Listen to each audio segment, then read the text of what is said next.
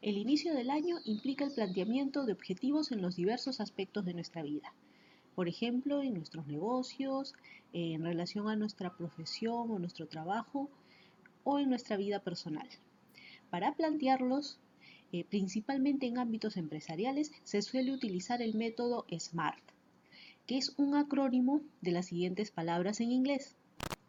S por específico, M por medible, A por alcanzable, R por relevante, T por temporal. Este acrónimo establece que nuestros objetivos deberían cumplir estas cinco características, es decir, ser específicos, medibles, alcanzables, relevantes y temporales.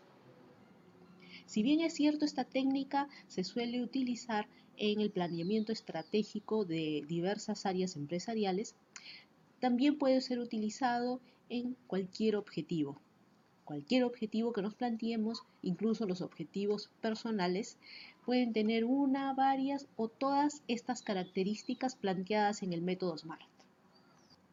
Así que veamos el primero, específico. Plantearnos objetivos específicos nos ayuda a orientarnos directamente a lo que queremos lograr.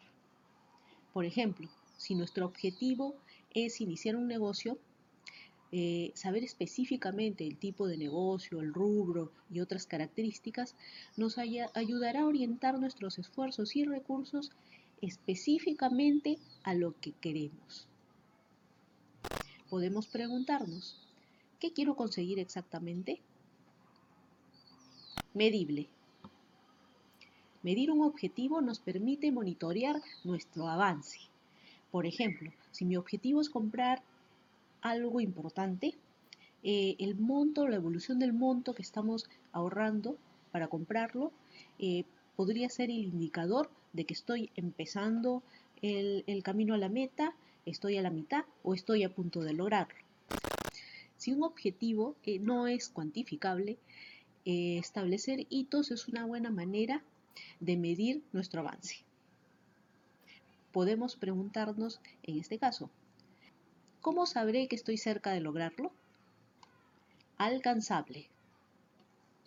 Puede que a veces pequemos de optimistas y establezcamos objetivos demasiado altos, demasiado inalcanzables. O en nuestra emoción determinemos el objetivo sin antes plantear los hitos previos para lograrlo. Ciertamente podemos soñar en grande, eso definitivamente es cierto pero pretender correr 42 kilómetros sin haber entrenado nos dejará frustrados además de lesionados. Nuestros objetivos deben ser alcanzables y si es necesario lograrlos poco a poco, debemos ser pacientes. En este punto es bueno preguntarnos, ¿mi objetivo es realista? Relevante. Es muy importante que nuestros objetivos sean realmente relevantes para nosotros, que nos interesen y nos entusiasmen. Es probable que para lograr un objetivo grande tengamos que primero lograr pequeños objetivos, eh, que de repente podrían no entusiasmarnos mucho, pero tendrán sentido porque nos permitirán alcanzar el gran objetivo que queremos lograr. En este punto podemos preguntarnos, ¿Este objetivo es realmente importante para mí? Temporal. Esta característica refiere a estimar un tiempo determinado para el logro de nuestro objetivo. Analizar de manera realista el tiempo estimado que necesitaremos para conseguir ese objetivo. Si no lo planteamos previamente, corremos el riesgo de que nuestros objetivos se pierdan en el tiempo y nunca los logremos.